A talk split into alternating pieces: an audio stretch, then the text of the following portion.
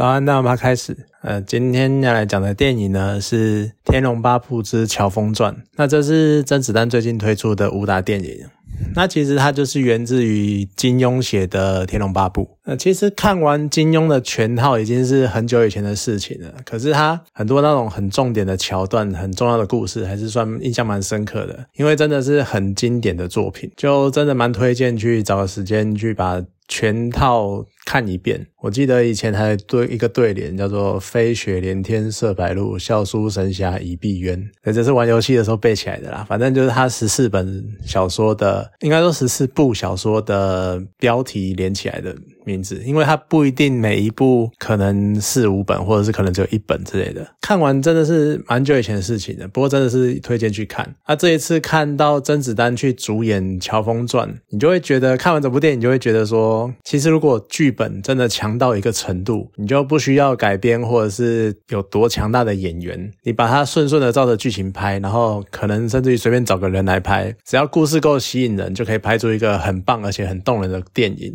就有点类似。剧本还是很重要的那种感觉，不过我觉得也有可能是因为我的印象就太深刻了，所以看电影的时候呢，会自动的脑补这些过程，就譬如说角色的情绪那个时候应该是怎么样啊，或者是当时的状况应该是如何如何，所以很多桥段我可能会脑海中自动美化，所以导致我觉得啊好像还不错，可是其实可能对一些人或者是对一些没有接触过金庸作品的人来说，可能会觉得有点呃真的该演什么，或者这边在讲什么这样子。那这一次电影呢，是把乔峰这个角色抽。出出来当做主体，然后描述他还是乔峰的时候的一些经历。那主轴就围绕在他跟他一生最爱的女人叫阿朱之间的那些纠葛，还有随之而来的那个聚贤庄大战跟阿朱这个角色的结局。呃，这算是乔峰一个蛮重要的故事，因为。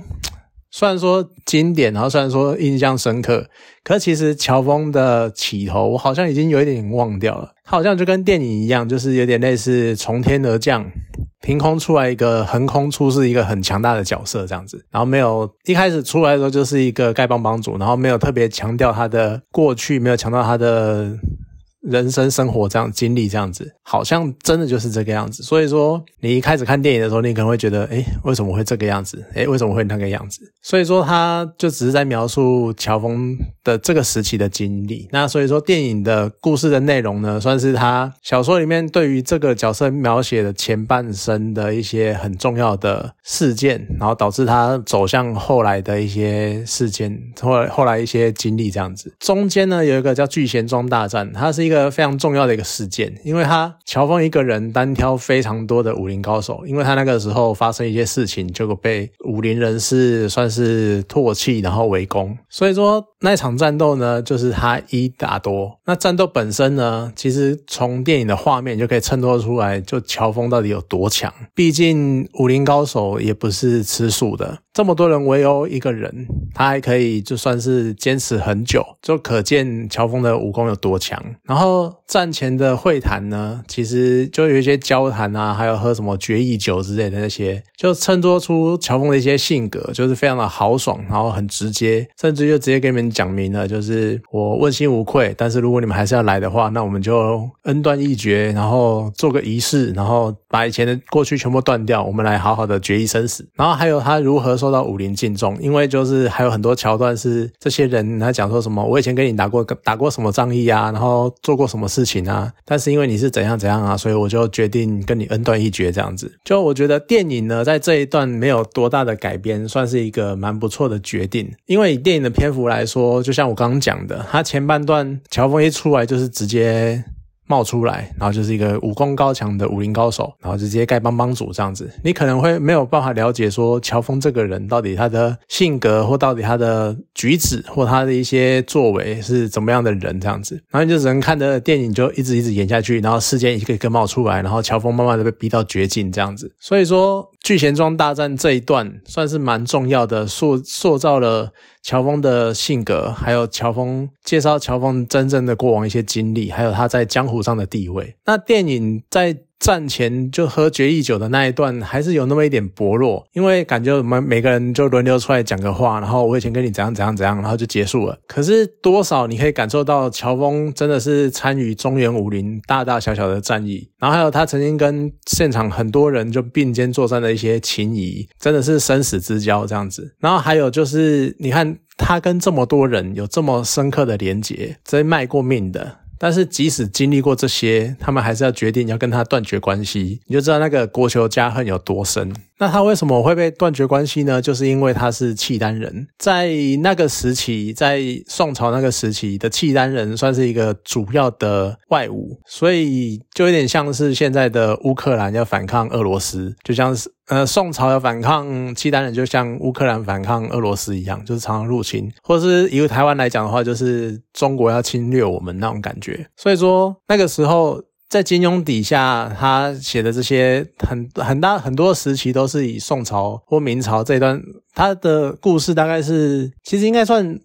元宋明清大概那个时候，然后他就描写这些中原武林如何抵抗外侮的这些故事，描写的很多，就可以想见当时就是中国比较相对比较弱的时代，所以他们在抵抗外来势力的入侵，所以他不断的在有透露出这种意味在。那乔峰这个人，其实你看完电影，然后你甚至于你去看，你回去后去看书，你会觉得这个人他的人物设定就真的。这个人很让人家很不舍，就很干那样，因为他为中原武林做过很多很多事情，然后调解过很多纷争，然后击败过很多所谓的魔头或者邪恶的人。然后身为丐帮帮主，丐帮帮主就是乞丐，然后集结成一个帮派。那你想乞丐？其实某种程度上来说，算是遍布全国。所以他们丐帮其实是天下第一大帮。那他身为天下第一大帮大帮的帮主，他要管理多少事情，管理多少人，然后甚至于有多少的资源，还有多少的事情要调配、要解决。就你可以看的，你可以想象他要付出非常非常多的心力。但是呢，在电影中有讲，就是他只因为他是契丹人后代的关系，所以这些攻击过往的事迹就一笔被勾销了。就所有人就只因为你是契丹人，然后宋朝跟契丹人是。世仇，所以我们就要反抗你，我们就要抵消你的所做的一切，然后甚至于连过往的攻击，搞不好都会觉得说，你当你帮这个人调解，你帮那个人做什么事情，是不是？你想要借机暗中煽动什么中原武林干嘛？的，就被当做阴阴谋论，就当做你好像是什么坏人这样子。就你看这样的设定，这样的状态，其实你就算到了今天，在各个领域，你也常看到类似的情况，就是你做过再多的事情，然后付出再多的努力，但他们只要一。一言不合，你就可以被反对你的人打成最邪恶的那种幕后藏镜人，或什么大魔王之类的。就常常讲嘛，你种族对了，颜色对了，你就是全对。你种族颜色错了，你就是做错。就有的时候想一想，你会觉得说，这种反应会不会是人类与生俱来一种本能呢？真的可能是刻画在基因里面，或者是一代一代相传的那种，就是跟生物本能是一样的。要不然我们要怎么解释？我们永远没办法从历史中学到教训，或者是即使传过这么多代，然后我们经历过这么多的事情，但是同样这样的情况还是不断的重复在上演，就是永远在看立场在。看立场决定事情，而这个立场可能还是一个八竿子打不着的没有关系的事情，这样子，就我们永远都在因人废事，或者是因事废人，可是没有去想过他曾经做过的什么事情，然后曾经付出过什么，所以我觉得。可能金庸当初在塑造乔峰这个角色的时候，其实也有一点想要这种意味在。他想要表达，就是我们不应该这个样子凭单凭一个人的一些，比如说种族，或是肤色，或是颜色之类的，或立场，然后去完全否决这个人曾经做过的一切事情。那回到电影，电影的打戏没有话说，就甄子丹现在应该是真的武打片的一线打星，一线打星。他开场跟鸠摩智那种小试身手，然后再到聚贤庄大战一打多。就武打的过程场面都非常的过瘾，就算说呃乔峰拿剑这一点还蛮多人在意的，因为乔峰他是干丐帮帮主，丐帮帮主的专属武器就是打狗棍。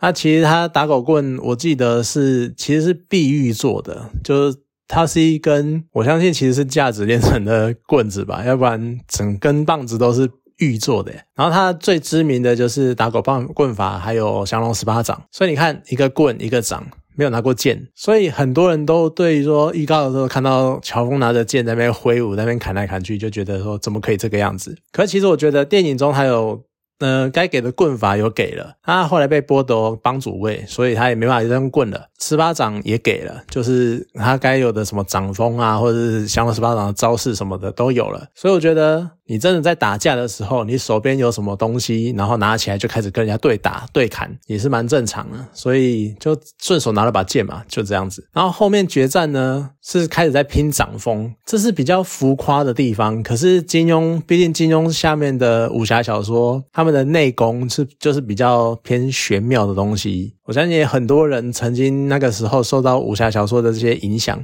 所以对于内功啊、气呀什么。这些都会有一些很浮夸的幻想，可是你没这样演哈，没让把那种掌风的那个威力演出来，你好像也很难想象，就是我要怎么呈现降龙十八掌。所以说，其实你有的人会说特效太多，我觉得也还好啦，就至少他要把那个掌的那个气势演出来。不过他在那种近身肉搏，然后打快拳的时候，我觉得还是很像之前演叶问，然后打咏春拳的那个样子。而且其实甄子丹的表现。他跟乔峰的形象上，我觉得还是有蛮明显的差距。就我有点忘了小说有没有去描述乔峰的体型或者是身材之类的，但是你可以从个性看得出来，乔峰是一个非常豪爽的人。然后他又是一个丐帮这么天下第一帮那种帮主，再怎么说你应该都会有那种领导者的一些威严，然后还有一些霸气。可是甄子丹就是少那个气势。他演叶问的时候是有那种，嗯。绝世高手的感觉，或者是那种一派宗师的感觉，可是他就觉得是那种一打一的，他不是一个能够率领一群人的样子，就少了那种很威压的感觉，就有点类似一人之下万人之上那种感觉。虽然说他姿态有放比较开啊，跟叶问比起来，就姿态放比较开，然后可能笑容要故意装的比较豪迈啊，大笑之类的，可我就觉得那个气势还是有点虚，就顶多是一个留了络腮胡，然后比较开朗的叶问。而且甄子丹一直有一个问题。是他的文气其实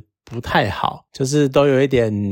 可能一号表情或者是表情不够丰富之类的，那他文戏上的缺点呢？到了电影后段去镜湖，然后找段正淳，然后再到最后阿朱的结局，就是阿朱结局是死掉这一段，就变得更明显了。因为这一段其实是原作中是非常感人的片段，就是最后阿朱发现了自己的身世，就自己的亲生父母到底是谁。可是，在发现的当下呢，又发现就他的生父是段正淳，但是又发现乔峰好像被误导成就是要。要啊，段正淳是他的杀父仇人，所以说乔峰想要杀了段正淳这样子。阿朱一方面觉得说他不能阻止乔峰，因为他知道乔峰的目的是什么，但是他又不忍心让自己的亲生父亲就这么被干掉，所以他为了保护他自己的老爸，然后他宁愿付出自己的生命。那当然说以现在的眼光，当然会觉得说我笑诶，就你这个是算愚孝啦，就是很愚蠢的决定。可是这种牺牲的精神还是很感人的，而且他最后是。死在乔峰的手下，就是一种，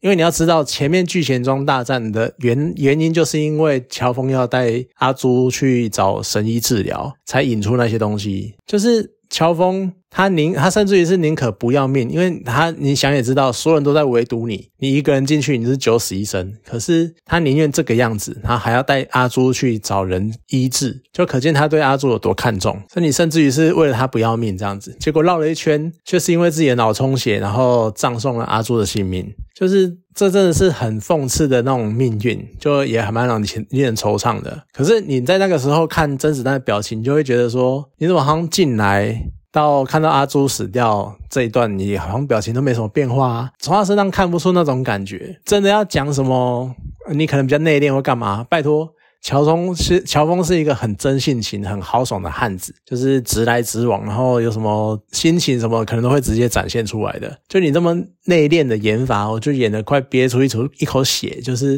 你也太闷了吧？你也到底在 begin 什么那种感觉？所以变成说，当电影演到镜湖这一段的时候，我觉得我好像人格分裂，就是一方面呢是基于对原作的回忆，然后沉浸在那种感伤之中，就是啊，阿朱为了老爸牺牲自己，然后结果。死在乔峰的手上，然后害乔峰就是非常的愧疚，这样子就那种很令人揪心的那种纠葛。可是另外一方面呢，是我非常的出戏，就这个那个时候出戏到曾要回忆起一个曾经的电视所有广告，那是信乐团的信。在电视机上面，他扮演乔峰，然后在电视上喊着“段正淳拿命来”，然后后面开始唱那个阿信的歌。假如时光倒流，我能做什么？然后后面呢，还要最后再一句：“为什么你要代替你爹？”就这是一个当年非常红、非常算是被拿来玩或者是被拿来开玩笑的一个很有名的手游广告，就是瞬间那个。脑子，我的人格好像分裂成两块，一块是非常的哀伤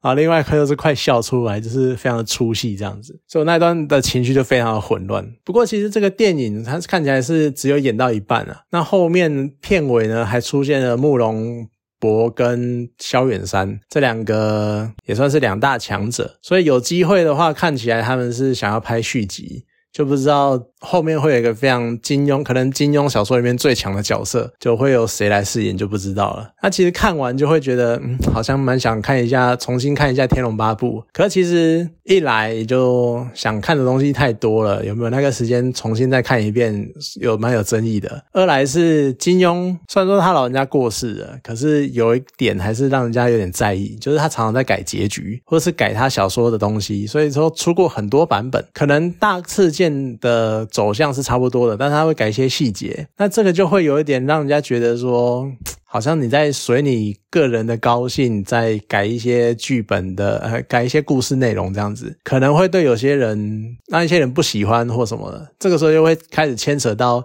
作者有没有对自己作品有解释权啊什么的这些很形而上的东西？可我觉得说改过结局或干嘛的，然后心情呃稍微会受到一些影响啦，所以我就觉得说可能真的就是等有机会再看看吧。那整体来说呢，《乔峰传》的电影算是一部蛮……你真的要讲的话，如果你喜欢武侠电影的话，其实它算是不错，而且真的也很久没有出武侠电影了，所以还算值得一看呐。就是它的剧情可能完全都是靠。对金庸的爱在撑的，可是他的武打动作算是没有话说，所以还不错，还值得一看。好了，那今天这部电影呢就讲到这边，好，谢谢大家。